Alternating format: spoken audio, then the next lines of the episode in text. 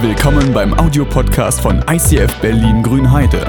Wenn du Fragen hast oder diesen Podcast finanziell unterstützen möchtest, dann besuch uns auf icf-grünheide.de.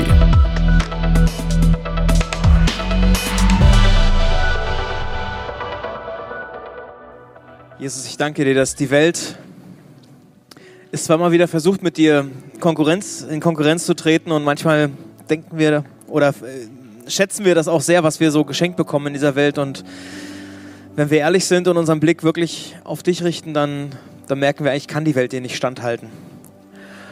Und ich bitte dich deshalb, dass du unseren Blick für dich weitest, dass wir nicht auf die falschen Karten setzen, sondern auf dich setzen.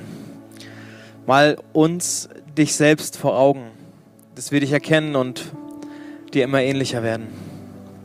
Amen. Guten Morgen noch einmal, so richtig, äh, jetzt ein bisschen fokussierter. Ich möchte heute von einer Person sprechen aus der Bibel, die manche kennen, weil er sehr bekannt ist. Es ist ein Mann, der dafür bekannt ist, dass er die Nähe Gottes immer wieder gesucht hat. Wir schauen in diesem Jahr immer wieder durch verschiedene Predigten an, das ganze Thema der Gegenwart Gottes, der Presence, dieser Präsenz, dieser Nähe Gottes. Wie ist es dort? Was, was steckt dort alles drinne?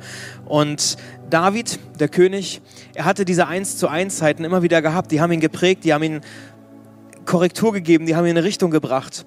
Äh, er wird sogar als Mann nach dem Herzen Gottes bezeichnet. Er ist dafür bekannt geworden, dass er Gott ein Haus bauen wollte, weil er sagte, ich, ich will, dass wenn ich hier tolle Häuser habe, dass das Gott auch einen Platz hat. Er will diesen Tempel bauen.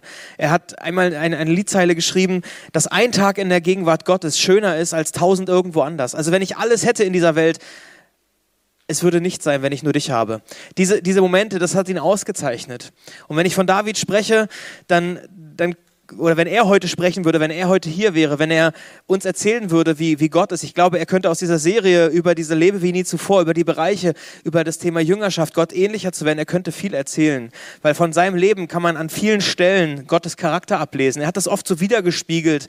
Diese, diese Klarheit eines Königs, der auch regiert, der vorangeht, aber der nicht eine Art von Dominanz an den Tag legt, sondern irgendwie so eine angenehme Art von Demut. Er hat es nicht darauf angelegt, äh, er hat sich nicht vorgenommen, König zu werden. Äh, sein Charakter war irgendwie an der Stelle ganz besonders. Und ich möchte euch eine Geschichte erzählen, in der er wohl den größten Fehler seines Lebens gemacht hat. Wo dieser tolle Held, dieser Mann Gottes, äh, eher tatsächlich den größten Fehler seines Lebens gemacht hat. Etwas, was er sich selbst kaum verzeihen kann. Und vielleicht fallen einem selbst manchmal Situationen ein, wo man sich ein bisschen erschreckt, was hat man eigentlich getan, was, was, äh, wie, wie, wie konnte ich nur, wo du denkst, äh, das wollte ich doch gar nicht, aber es ist passiert. Und die Serie vom Jahresanfang, die wir jetzt hinter uns haben, äh, wenn wir im Allgemeinen darüber reden, wie unser Leben mit Gott, wie wir das die, auf die Reihe bekommen, dann geht es eben nicht nur darum, dass wir besser leben, dass wir so ein bisschen Selbstoptimierung betreiben und schöner aufstehen und besser aussehen und was auch immer, sondern es geht nicht darum, irgendwie hip oder trendy zu sein, sondern die Nähe Gottes zu behalten, in der Nähe Gottes zu leben oder dort anzukommen, an diesem Punkt, dass der Friede Gottes, dass die Nähe Gottes unser Leben wirklich durchdringt. Also das sind nicht nur Punkte, über die wir geredet haben, die, die schön sind, die, wo es uns besser geht, sondern die entscheidend dazu beitragen, dass wir klarkommen. Der König David hat das verstanden, weil er eben gemerkt hat, der Teufel versucht ihn aus der Nähe Gottes zu reißen. Ja, also wenn die Geschwister in der Ukraine, wenn die Leute, die jetzt äh, tatsächlich buchstäblich sehen, wie ihre Welt in Schutt und Asche liegt, dann ist doch die existenzielle Frage, halte ich an Gott fest oder nicht? Kann ich in der Nähe Gottes bleiben, egal was um mich herum passiert? Genau aus diesen Gründen haben wir uns diese Lebensbereiche angeschaut, um zu verstehen, ich will in jeder Situation meines Lebens festhalten an Gott, egal ob das Chaos oder der Krieg um mich herum herrscht. Wie kann ich an Gott festhalten? Das will ich für meine Krisen genauso erleben. Dinge, die um, mich herum passieren. Vielleicht auch Krisen, die wir selber verursachen, wo man sich eigentlich nicht was vorgenommen hat, dass man Chaos verursacht und das passiert. Also keiner von uns nimmt ja sich vor, dass er sein Leben mal so richtig gegen die Wand fährt. Also, dass du sagst, ich werde mal Alkoholiker, nimmt man sich in der Regel nicht vor. Oder ich werde all mein Geld verspielen. Oder äh, Schatz, heute sage ich Ja zu dir, aber in zehn Jahren, dann nehme ich mir vor, du solltest dich schon mal vorbereiten, da werde ich eine andere haben. Das, das nimmt sich niemand vor. Und trotzdem sitzen Menschen hier, die genau das erlebt haben, dass sie morgens wach werden und sich in einer Welt wiederfinden, auf die sie es nicht angelegt haben. Das passiert anscheinend. Und auch in David ist das passiert, dass er plötzlich wach wird und stellt fest, ey, ich habe mein Leben, ich habe meinen Kurs irgendwie an die Wand gefahren. Und um dem vorzubeugen, genau dafür machen wir Gottesdienste, genau dafür beten wir, genau dafür gehen wir in Kleingruppen, weil wir sagen, wir wollen unser Leben an der Stelle sicherer machen. Wir wollen wenn wir schon stolpern, dass wir möglichst wenig fallen oder dass wir vielleicht wieder hinkommen. Also die Predigten und das, was heute so läuft, das sind ja alles nicht Dinge, die so die Seele nur streicheln sollen, sondern die dir helfen sollen, dein Leben irgendwie in den Griff zu kriegen, dein Leben vor Gott in den Griff zu bekommen, umzukehren, solange man noch kann. Und wenn, wenn man so hört von christlichen Leitern, von, von Pastoren, von Vorbildern, die ihr Leben oder die auch eine Kirche richtig gegen die Wand fahren, dann denkt man sich, wie kann das passieren? Weil die Leute sind ja mit Gott unterwegs, sie haben ja Dinge erlebt und auch sie sind betroffen. Aber es zeigt mir eben, jeder steht in der Gefahr zu fallen. Da gibt es nicht der, der sicherer steht oder der lockerer ist, sondern es betrifft jeden irgendwie. Jeder kann sein Leben an die Wand fahren. Und es reißt in dem Fall natürlich immer auch andere Menschen mit hinein. Und deshalb will ich heute in der Predigt äh, so, so eine, eine, eine Runde um das Leben von David oder um diese eine Situation im Leben von David nehmen, um zu schauen, wie tickt der Feind. Wie, wie tickt der Teufel? Wie versucht die Schlange uns immer wieder zu kriegen? Ja, es gibt ja neben dem Gott eben tatsächlich den Feind, den Bösen, der Satan, die böse Schlange. Der hat das Ziel, zu zerstören und das Leben zu rauben. Der Feind will dich aus der Nähe Gottes reißen. Und ich habe zwei Bibelstellen, äh, die das so gut unterstreichen, wo Jesus das selber auf den Punkt bringt. Der Dieb kommt nur, um die Schafe zu stehlen. Man hört ja oft, ne, die Schafe, Gott ist die Herde. Ja, der Dieb kommt, um die Schafe zu stehlen und zu schlachten, um ins Verderben zu bringen. Ich aber bin gekommen, um in ein Leben zu bringen, Leben in ganzer Fülle. Also diesen Unterschied, Leben, Leben hineinzusprechen, Wohlstand reinzusprechen, also nicht Reichtum, Wohlstand, ich stehe in meinem Stande wohl. Ähm, seid nüchtern und wachsam, 1. Petrus schreibt das. Seid nüchtern und wacht. Euer Widersacher, der Teufel, er geht umher wie ein brüllender Löwe und er sucht, wen er verschlingen kann. Also es werden Angriffe auf dein Leben kommen. Die Frage ist nicht ob, sondern wann. Dein Leben wird definitiv spannend und das erleben ja viele. Ne? Wir leben in dieser gefallenen Welt und ja, wir haben die Auswirkung, dass wir auch schon vom Himmel, dass wir übernatürliche Dinge erleben und manchmal kommt das rein. Das hat da, ähm, nicht David, Alex in der letzten Woche sehr gut beschrieben, dass wir dennoch gleichzeitig erleben, dass wir in der gefallenen Welt sind, wo auch die Sünde eine Rolle spielt. Dass wir beides haben. Wir haben die Auswirkungen der Ewigkeit und trotzdem erleben wir auch die Sünde. Ähm, und wenn du mit diesem Weg unter, mit diesem Blick unterwegs bist, mir wird schon nichts passieren, dann wirst du vielleicht wach werden äh, irgendwann und leider vielleicht nicht immer einfach. Also ich, man hofft ja immer, dass man seinen Lauf gut vollenden kann, so sagen das viele Christen, dass man den Lauf gut vollendet und das wünsche ich mir für jeden, für euch, genauso wie für mich. Aber es kann sein, dass du fällst. Denke nicht, dass du besonders stark bist. Und ein Tipp habe ich noch, oder eine, eine Stelle aus dem äh, Korintherbrief. Deshalb seid vorsichtig, weil gerade wer meint, dass er besonders sicher steht, die Leute, die denken, ey, ich hab's doch drauf, ich habe doch schon Dinge verstanden, passt auf, dass er nicht fällt. Also wir alle stehen in der Gefahr. Und selbst ein König David, der so nah am Herzen Gottes war, der so doll in dieser Gegenwart Gottes gelebt hat, über den so ausführlich berichtet wird, auch er ist gefallen und er ist gestolpert an einer Stelle, mindestens an einer Stelle. Und ich erzähle mal aus dem zweiten Samuel. Das ist Frühling, ähnliche Zeit, ja. Für die damaligen Könige war das oft so die Momente, wo sie ihre, ihre ähm, Kriegszüge ausgeübt haben und, und, andere Länder überfallen haben, ja, und Städte belagert haben. Und auch David schickt Menschen in den Krieg. Und er selbst ist gar nicht mitgezogen, sondern er blieb in Jerusalem. Und das heißt dann im 2. Samuel 11 ab Vers 2. Eines frühen Abends stand David auf. Also David, also ich muss gerade an Teenager denken, die auch bis abends schlafen, ja. ja. Eines frühen Abends stand David auf, nachdem er sich eine Weile ausgeruht hatte. Und er ging auf dem flachen Dach seines Palasts spazieren. Da fiel sein Blick auf eine Frau, die im Hof eines Nachbarhauses ein Bad nahm. Sie war sehr schön. David wollte unbedingt wissen, wer sie war und schickte einen Diener los, der es herausfinden sollte. Man berichtete ihm, die Frau heißt Bathseba. Sie ist eine Tochter von Eliam und verheiratet mit Uriah, einem Hittiter. David sandte Boten zu ihr und ließ sie holen. Bathseba kam und er schlief mit ihr. Danach kehrte sie in ihr Haus zurück. Nach einiger Zeit bemerkte Bathseba, dass sie schwanger war. Sie schickte einen Boten zu David, der es ihm sagen sollte. Volltreffer. Ja, also David ist an einer, Stelle, wo er eigentlich äh, seine Leute weggeschickt hat, wo er hätte kämpfen sollen, wo er eigentlich das normal wäre. Ähm, aber er war zu Hause. Er hat sich ausgeruht, bis nachmittags gepennt und dann geht er erstmal spazieren, weil es war ja so anstrengend. Äh, und er, er sieht dann diese hübsche Frau im Nachbarhaus oder im, im, ja und er kriegt seine Blicke nicht gelöst. Ich weiß nicht, kennt man ja manchmal, dass man seine Blicke nicht, weil es einfach schön ist. Äh, aber er lässt sie holen und er vergewaltigt sie und sie wird schwanger. Und denkst du, toller Mann Gottes. Ja, es geht noch weiter. Ich fasse das mal kurz zusammen, weil David jetzt diese Nachricht von einer Schwangerschaft bekommt da reagiert er so, wie wir alle vielleicht intuitiv handeln, wenn man merkt, jetzt kommt irgendwie die Sünde ans Licht. Jetzt kommen Dinge, die man gemacht hat, jetzt kommen sie ans Licht. Was macht man oft? Man versucht das zu vertuschen. Und so ist es auch bei David. Er will sich dem Ganzen nicht stellen und er versucht dann irgendwie noch einen Weg zu finden und er lässt Uriah, den, den Ehemann von Bathseba, er versucht ihn nach Hause zu holen, dass er nochmal eine schöne Zeit mit seiner Frau hat, dass sie das genießen und hoffentlich miteinander schlafen, weil dann kann er ihm ja das Kind in die Schuhe schieben. Äh, allerdings wehrt Uriah sich gegen, diesen, äh, gegen diese Sache und er sagt, ich kann mich im Griff behalten, weil ich bin jetzt gerade, jetzt ist gerade Kriegsmodus. Es sind jetzt gerade andere Dinge wichtiger. Ich kann doch jetzt nicht mit meiner Frau rummachen, wenn unser Land im Krieg ist. Ich, ich, ich mache das nicht und ich werde bei meinen Kameraden bleiben und nicht äh, zu meiner Frau ins Bett steigen. Das hat David nicht gelernt, diese Lektion, dass dann eben, ja, der hatte eher dieses, vielleicht, vielleicht können sich manche erinnern an das äh, Eis im Supermarkt, ja, ich will das, ich will das jetzt und es muss auch jetzt sofort da sein, ich brauche das jetzt ja schließlich.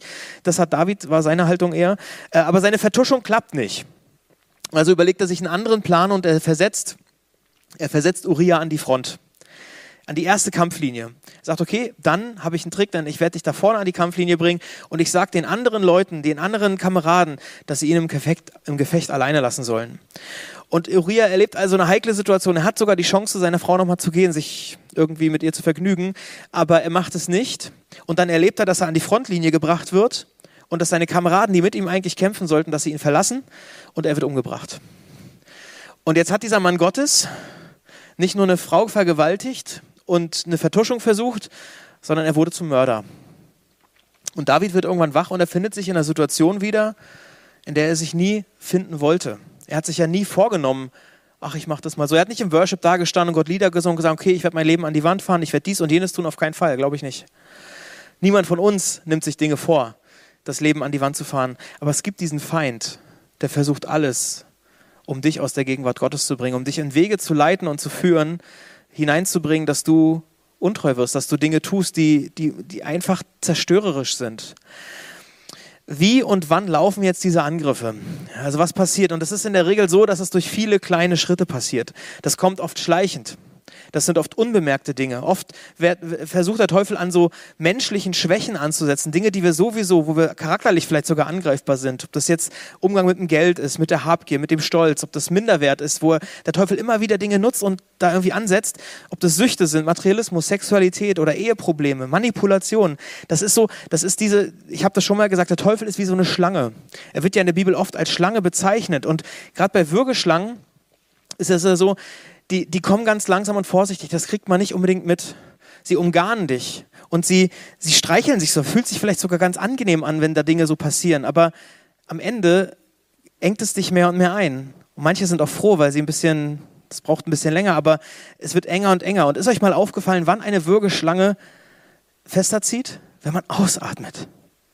Und dann will man wieder ein bisschen einatmen, aber es geht nicht, weil man ist ja erwürgt aber dann atmet man wieder aus, weil das ist der Inflex und das wird schlimmer und schlimmer und irgendwann stellt man fest, man kann gar nicht mehr atmen. Äh, das ist so die Taktik. Danke. Ich, ja, ich, ich, ich ist auch ganz nett mit der Schlange, aber das ist ja das Problem mit Sünde, ne? Das Sünde macht ja Spaß, das es, es streichelt ja irgendwie die Seele, aber es ist, es führt uns in diese Abhängigkeit, in diesen Tod. Äh, und so war das bei David auch. Er hatte diesen Moment, die Versuchung kam ja nicht auf dem Feld. Das erleben wir ja genauso. Wenn wir in der Arbeit drinne stecken, wenn wir in der Kids-Vorbereitung sind oder was auch immer, wenn wir Dinge tun, dann ist es nicht unbedingt der Fall, dass wir in die Versuchung kommen, sondern das passiert ja oft drumherum. Das passiert ja oft zu Hause, wenn man dann da sitzt und denkt, ach, jetzt erst mal Ruhe, jetzt erst mal ausmachen, ja. Äh, die Schuld mit der Bathseba, die trifft ja nicht sie, sondern David. Er hatte sich zurückgezogen. Er war nicht da, wo er sein sollte. Ähm, er war nicht im Dienst. Er war zu Hause, hat sich ausgeruht. Er ging spazieren, dann wurde er irgendwie mm, geil oder was auch immer. Und er hat sich dann gedacht, dass er, er hat das vielleicht sogar verdient, machen ja die anderen Könige auch. Aber nur weil die anderen das auch alle machen, heißt es ja nicht, dass es richtig ist. Nur weil alle anderen auch so leben oder so leben oder so leben, heißt es doch nicht, dass es korrekt ist. Das herauszufinden, ja, die Versuchungen, die Angriffe des Feindes kommen nicht unbedingt im Dienst, sondern meistens danach, wenn du zu Hause bist, wenn du ausatmen willst. Ja, du denkst, du hast es doch verdient. Und ja, wir haben Pausen verdient. Haben wir drüber geredet. Das heißt aber, heißt nicht, dass wir keine Pausen machen sollen, sondern wachsam zu sein, weil der Löwe kommt, weil die Schlange kommt, weil der böse Feind dich reißen will. Und deshalb wachsam zu sein, zu überlegen, was ist die, wo ist der Punkt, wo der Teufel dich kriegen könnte? Wo ist die Schlange, wo sie an den Schwächen ansetzt? Und ich weiß noch, als ich auf Konferenzen manchmal war, als Jugendlicher und du gibst dein Leben Gott und du weißt alles und du hast geistliche Durchbrüche und denkst, wow, was für eine Erkenntnisse. Oft war es so, zu Hause wurde es dann schlimmer als vorher. Nicht mit meinen Eltern, das war in Ordnung, aber mit der Sünde war das oft wirklich wie so ein Tieffall. Und ich dachte so, Alter, ich habe doch jetzt gerade geistliche Siege errungen. Plötzlich kommt das wie so ein Knüppel irgendwie und haut dich völlig um. Das sind so Dinge, wo ich auch gemerkt habe, der Feind kommt oft wenn ich mich ausruhe, wenn ich mich zurücklehne. Und es ist die Gefahr, dass wir uns nicht mehr ausruhen. Das ist auch nicht richtig, sondern wir müssen lernen, wachsam zu sein. Und genau, der Feind versucht dich zu stoppen, wenn du in eine gute Richtung gehst. Haben manche auch erlebt. Ne? Nach der Taufe geht es erstmal richtig schlimm und du gehst so diesen Schritt äh, auf Gott zu und machst was und der Teufel sieht das natürlich und versucht dich zu stoppen. Und ich will so ein paar Achtungssätze geben, so ein paar Sätze, auf die wir achten sollen, so ein paar Denkweisen, die manchmal da in uns drinnen schlummern, die uns aber zu einer leichten Beute machen. Mit solchen Gedanken, mit solchen Sätzen wirst du es ähm, vielleicht nicht so gut haben, ja. Und solche Sätze können wir im Kreuz eintauschen. Solche Sachen müssen wir austauschen, müssen wir aus unserem Leben verbannen. Dieser erste Satz, ich werde das schon alleine schaffen, ja. Mit so einer Haltung bist du leichte Beute. Ja, es ist nicht gut, dass der Mensch alleine sei. Heißt am Anfang der Bibel, es ist nicht gut, dass der Mensch alleine sei. Und das ist nicht unbedingt nur äh, auf Ehe bezogen, sondern es zeigt, dass wir Gemeinschaftswesen sind. Wir müssen nicht alles alleine schaffen. Aber diese Haltung gibt es und es gibt sie immer wieder und es gibt sie auch in diesem Raum. Und es ist nicht gut. Es ist nicht gut. Wir brauchen Menschen, die uns eine Hilfe und Unterstützer sind, die mit uns einen Weg gehen. Und eigentlich steckt in diesem Satz auch eine Haltung von Stolz, weil man denkt, ich schaff's doch. Ich brauche ja keine Hilfe. Es ist, eine, ist, eine Zeichen, ist ein Zeichen von Stolz, weil man Schwäche nicht zugeben will. Und die Wahrheit ist aber, dass das Gott uns Christen auch nicht oder Leiter oder dass, dass man, wenn man jetzt schon 20 Jahre dabei ist, dass man nicht besser ist, dass man nicht besser dran ist. Wir raten ja jedem Menschen irgendwie, dass man demütig ist, dass man sich Hilfe sucht, dass man nicht alleine bleibt. So ist es genauso für uns Leiter oder für uns Christen, für Leute, die dabei sind. Entscheide dich, dein Leben, deine Herausforderungen, auch deine Schwächen nicht alleine zu meistern. Ich brauche genauso Get Free. Wenn wir hier über Get Free reden und die ganzen Dinge, das brauche ich ja genauso. Ich brauche auch Coachings. Und selbst wenn es was kostet, ich muss über meine Herausforderungen reden. Ich muss auch dazu stehen, dass ich Krisen habe. Wenn man gefragt wird, wie geht's dir? Ja, du bist nicht fürs Alleine äh, sein gemacht. Der zweite Punkt, die zweite Lüge, ich kann mit niemandem drüber reden. Ist vielleicht sogar die größte Lüge, die der Feind oft gebraucht, dass man denkt, ich habe doch niemanden, mit dem ich reden kann. Ich weiß doch nicht, mit wem ich reden kann. Ja, der Feind versucht, uns davon abzuhalten, uns darüber Gedanken zu machen, wem wir uns anvertrauen können, wer unsere Verbündeten sind. Und natürlich muss man nicht jedem alles erzählen. Ich erzähle ja auch nicht jedem alle meine Herausforderungen von hier vorne raus, ja, aber ich, ich weiß, dass Gott mich mit Menschen versorgt, wo ich meinen Stolz ablegen kann, wo ich auch mal einfach frei bin, wo ich einfach freier rede als das, was ich äh, vielleicht möchte, ja, wo ich ehrlich werde.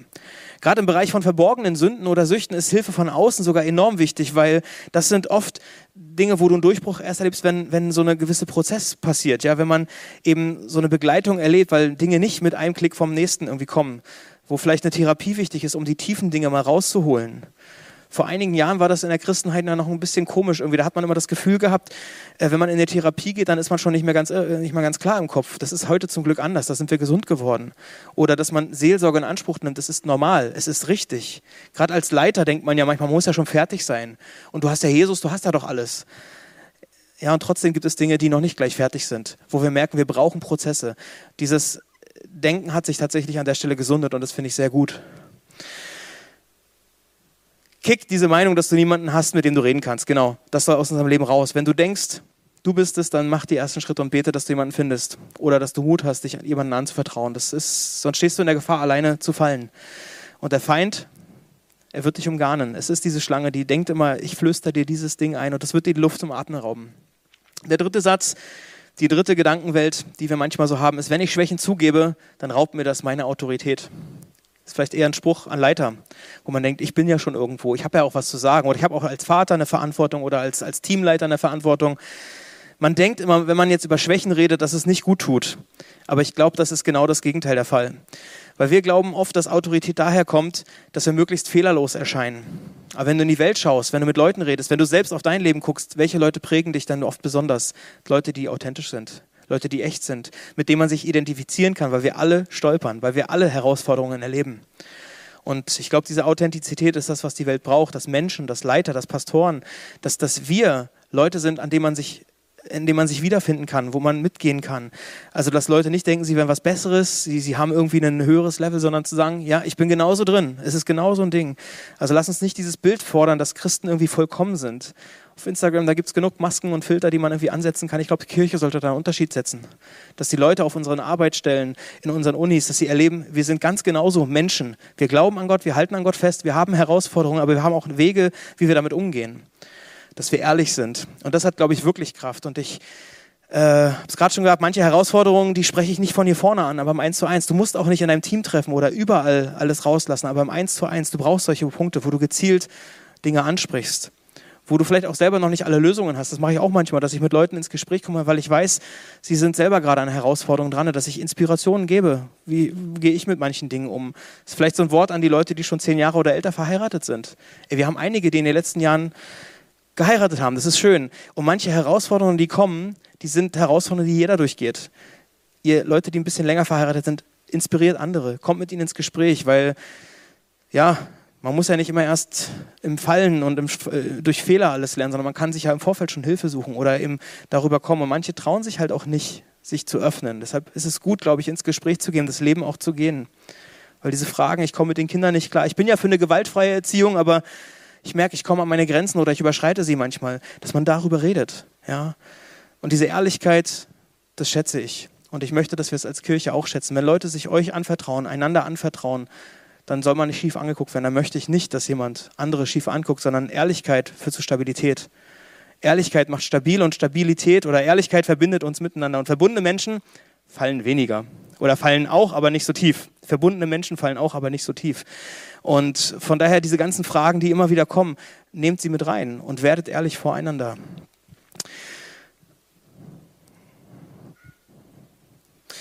Ja, weil ich glaube, dass es so dass es halt tatsächlich elementar ist, dass, weil in diesen praktischen Fragen, man muss ja nicht nur in den, also diese Fragen, die man ja oft hat mit Gott, ähm, oder es sind ja nicht nur diese theologischen Fragen, über die man sich austauscht, sondern letztlich sind sie Lebensfragen. Ne? Also Dinge, wo man merkt, wie ist es, wie gehe ich mit dem Druck vorm Studium um oder was ist mit Sex vor der Ehe? Ist es überholt oder wo geht Sex eigentlich los? Das sind ja Fragen, die, die unsere Welt irgendwie bewegt. Niemand nimmt sich vor, mit 20 eine kaputte Seele zu haben, weil er vom Bett zu Bett gesprungen ist. Aber es passiert manchmal, dass Leute mit dieser Einstellung unterwegs sind.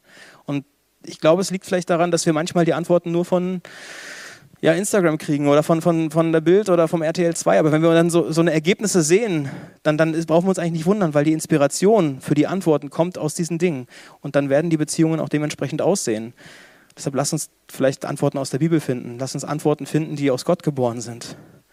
Und genau darum predigen wir. Genau darum sind wir Kirche. Geh Herausforderungen an, tu nicht so, als hättest du keine Probleme. Und verheimlichte Schwächen und Fehltritte, die werden irgendwann gegen dich verwendet werden. Die meisten Dinge kommen eh irgendwann raus. Und der Feind versucht dich mit deinen Sünden klein zu halten. Er versucht dich aus der Nähe Gottes zu ziehen und er versucht dich klein zu halten, dass du nicht das Leben erlebst, was du eigentlich haben kannst.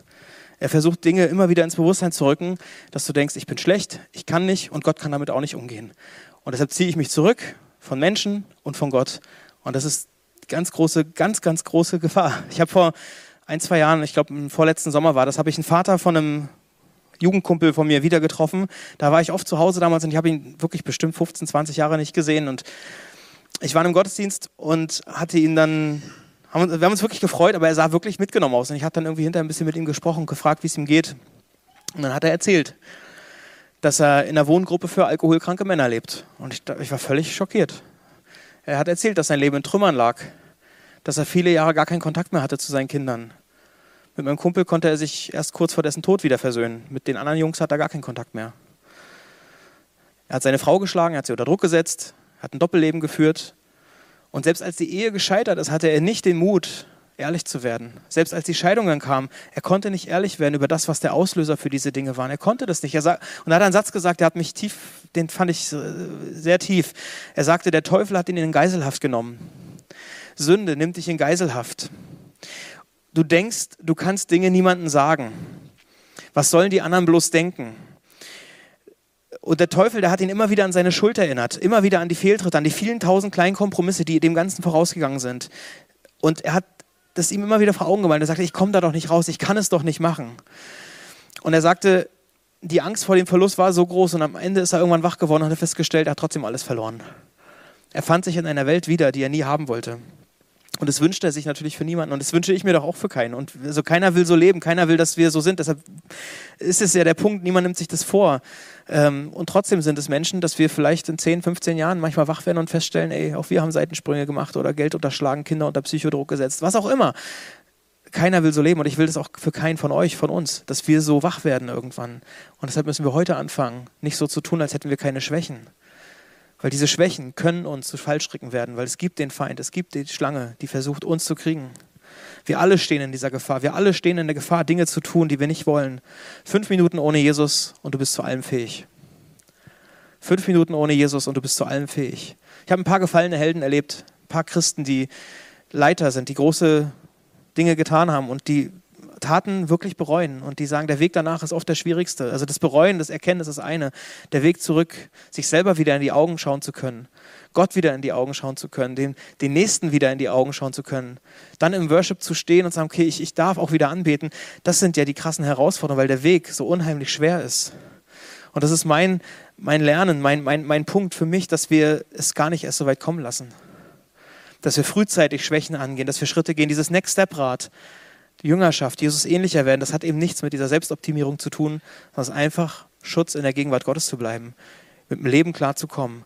Schutz für unsere Seelen, für unsere Freunde, für unsere Familien, für unsere Kirchen. Und es gibt diesen Vergleich, dass du bei kurzen Distanzen von A nach B im Kurs ein bisschen abweichen kannst. So ein, zwei Grad Abweichung, das fällt nicht auf. Also wenn du von Fürstenwalde nach Grünheide kommen möchtest, dann siehst du die Richtung, kannst fahren, egal ob du jetzt äh, fünf Grad in die Richtung oder fünf Grad in die Richtung abweichst, du wirst am Ende ankommen, weil die Distanz nicht so groß ist.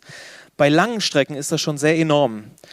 Wenn du weiterkommen, weiterfährst in diese Richtung, dann wirst du entweder in Hamburg oder Hannover ankommen, obwohl du eigentlich vielleicht in Bremen ankommen willst. Ja, also es ist alles irgendwie ähnlich, aber es ist nicht das Ziel.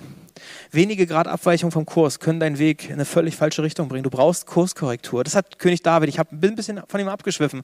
Er hat einen Vers aufgeschrieben in einem Lied, wo er sagt im Psalm 139, siehe, es ist ein Gebet, Gott sieh, ob ich einen Weg eingeschlagen habe, der mich von dir wegführen würde und leite mich auf den Weg, der Bestand hat. Es gibt einen Mann in der Bibel, der heißt Simson. Auch er ist äh, bekannt geworden für einen eher schwachen Willen, äh, für einen schwierigen Charakter.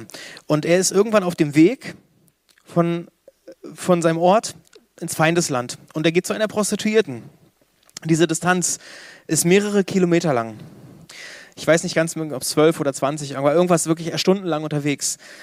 Und es zeigt mir, es war keine Affekthandlung bei ihm es war keine Handlung im Effekt, sondern es gab einen Weg dahin. Es gab tausende Schritte, die er nehmen hätte können, um umzukehren. Und das ist für mich dieses Spiel mit dem Feuer, was wir vielleicht auch kennen. Wie weit kann ich eigentlich gehen? Wie weit kann ich eigentlich gehen? Wie lange kann ich den Böller in der Hand halten, bevor er explodiert? Es ist total irre, sowas zu spielen. Wie weit kann ich gehen, um nicht zu sündigen? Wie viel Kacke im Kuchen ist denn erlaubt, falls ihr euch erinnert? Bei Schritt 20, Schritt 21, Schritt 22, was ist denn okay? Wie lange darf ich Frauen hinterher schauen? Schritt 139, 140, 141. Wie viel Alkohol ist dann okay? Wo geht der Kontrollverlust los? Schritt 2514 oder 2515, 2516? Wie sehr darf die Schlange mich denn würgen, ohne dass sie mich erwürgt? Ich kann dir das nicht beantworten. Ich kann dir nur sagen, kehre um, solange du noch kannst. Kehre um und nicht erst kurz vor Schluss, sondern rechtzeitig, weil der Weg zurück wird nicht einfacher. Der erste Schritt auf dem Weg zur Umkehr ist immer der schwerste. Und das wird noch schwerer, wenn du ihn erst in ein paar Jahren gehst. Von daher, ich finde es gut, dass manche, kann, muss man keinen Namen nennen, aber dass manche Wege angehen, dass manche Dinge angehen. Es ist mutig, das nicht erst mit 40, 50, 60 zu tun, weil der Weg ist immer schwerer, es wird immer schwerer. Es ist gut, dass Leute umkehren. Und gerade in Bezug auf Gott erleben wir manchmal Wunder, dass, dass Dinge sehr schnell auch wieder weggenommen werden, dass er Schuld ausräumt aus dem Leben, dass man vor Gott wieder klarstehen kann. Vor Menschen ist diese Umkehr manchmal ein bisschen schwieriger. Da dauert das etwas länger und es kann auch bedeuten, dass man manchmal die Konsequenzen tragen muss. So wie der Mann mit manchen seinen Söhnen immer noch nicht wieder redet, nicht reden kann, auch wenn er gerne würde. Manchmal sind die Konsequenzen so, so krass. Auch ein David musste menschliche Konsequenzen äh, tragen. Sünde nimmt dich vielleicht in Geiselhaft, aber du kannst sie entmachten, indem du Sünde ans Licht bringst. Sünde, die bekannt ist, verliert die Macht. Deshalb geh Dinge an, lebe nicht einsam. Dass du für dich Dinge nur ausmachst. Lebe nicht einsam und abgeriegelt. Tu nicht so, als hättest du alles in der Hand und keine Schuld. Wenn du nicht mehr mehr so ein, so ein Beichtzettel, manche kennen das vielleicht noch, früher hat man so Beichtzettel oder im Get Free gibt es das auch wieder, dass wir Dinge tatsächlich bekennen, wo wir das Gespür dafür bekommen, wo, wo, wo weiche ich vom Wege ab. Wenn du so einen Zettel nicht ausfüllen kannst, dann hast du vielleicht das Gespür für Sünde schon längst verloren. Ich habe letzte Woche diesen Satz gehört, verbundene Leiter fallen auch, aber nicht so tief. Und ich habe ihn mit reingenommen, weil es genau eine Wahrheit trifft. Wir alle erleben Versuchungen. Da sind wir nicht besser oder schlechter als die anderen. Wir alle erleben Herausforderungen und Angriffe. Und es ist sehr wahrscheinlich, dass wir stolpern, vielleicht auch fallen. Aber wenn wir verbunden leben, in Achtsamkeit miteinander und aufeinander, dann werden wir nicht so tief fallen. Dann werden wir nicht so tief fallen, weil wir einander haben, weil wir uns wieder aufrichten können. Paulus macht uns Christen Mut. Der schreibt von einer Art und Weise, von so einer Disziplin, von so, einem, von so einer Wachsamkeit, von so einem Bewusstsein. Ich will auf Kurs bleiben. Ich will nicht abweichen vom Wege, dass er sagt, ich, ich weiß genau im ersten Korintherbrief, ich weiß genau, wofür ich mich mit aller Kraft einsetze. Ich weiß, was mein Ziel ist, was mein, mein Weg ist. Ich laufe und habe dabei das Ziel klar vor Augen. Ich will nach Bremen oder nach Hamburg oder hin und her und ich will nicht abweichen von diesem Kurs. Wenn ich kämpfe, dann geht mein Schlag nicht ins Leere. Wenn ich meine Lebensbereiche angucke, ich weiß, wofür ich kämpfe. Für meine Ehe, für meine meine Kinder, für meine Kirche, was auch immer. Ich weiß, das ist mein Ziel. Wenn ich kämpfe, mein Schlag geht nicht ins Leere. Ich gebe alles für diesen Sieg gegen diese Schlange. Ich hole das Letzte aus meinem Körper heraus. Er muss sich meinem Willen fügen. Manchmal müssen wir vorangehen. Wir müssen unserer Seele sagen, jetzt geht es aber so lang. Wir müssen unserem Körper manchmal sagen, jetzt hör auf, dieser Frau nachzuschauen und dann sagen, okay, ich brauche diesen Kick, diesen, diesen, diesen Freund, der mir dann sagt, ey, du, du bist auf einem komischen Weg. Komm zurück. Halte dein Ziel im Blick. Wie willst du leben? Mit wem willst du leben? Wer sind deine Verbündeten? Überlege, wer ist dein Verbündeter? Fünf Minuten ohne Jesus und ich bin zu allem fähig. Du brauchst Jesus. Wenn du beginnst, von ihm unabhängig zu leben, Entscheidungen von ihm unabhängig zu treffen, dann, dann Achtung, pass auf. Das, das ist ein komischer Weg. Ja, nur weil es gut läuft, heißt es nicht, dass alles richtig läuft.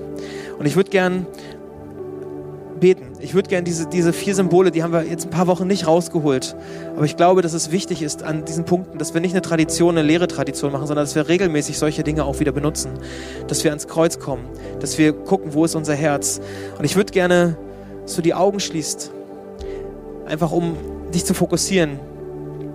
Dass du nicht abgelenkt bist von dem, was an Menschen um uns herum sitzt.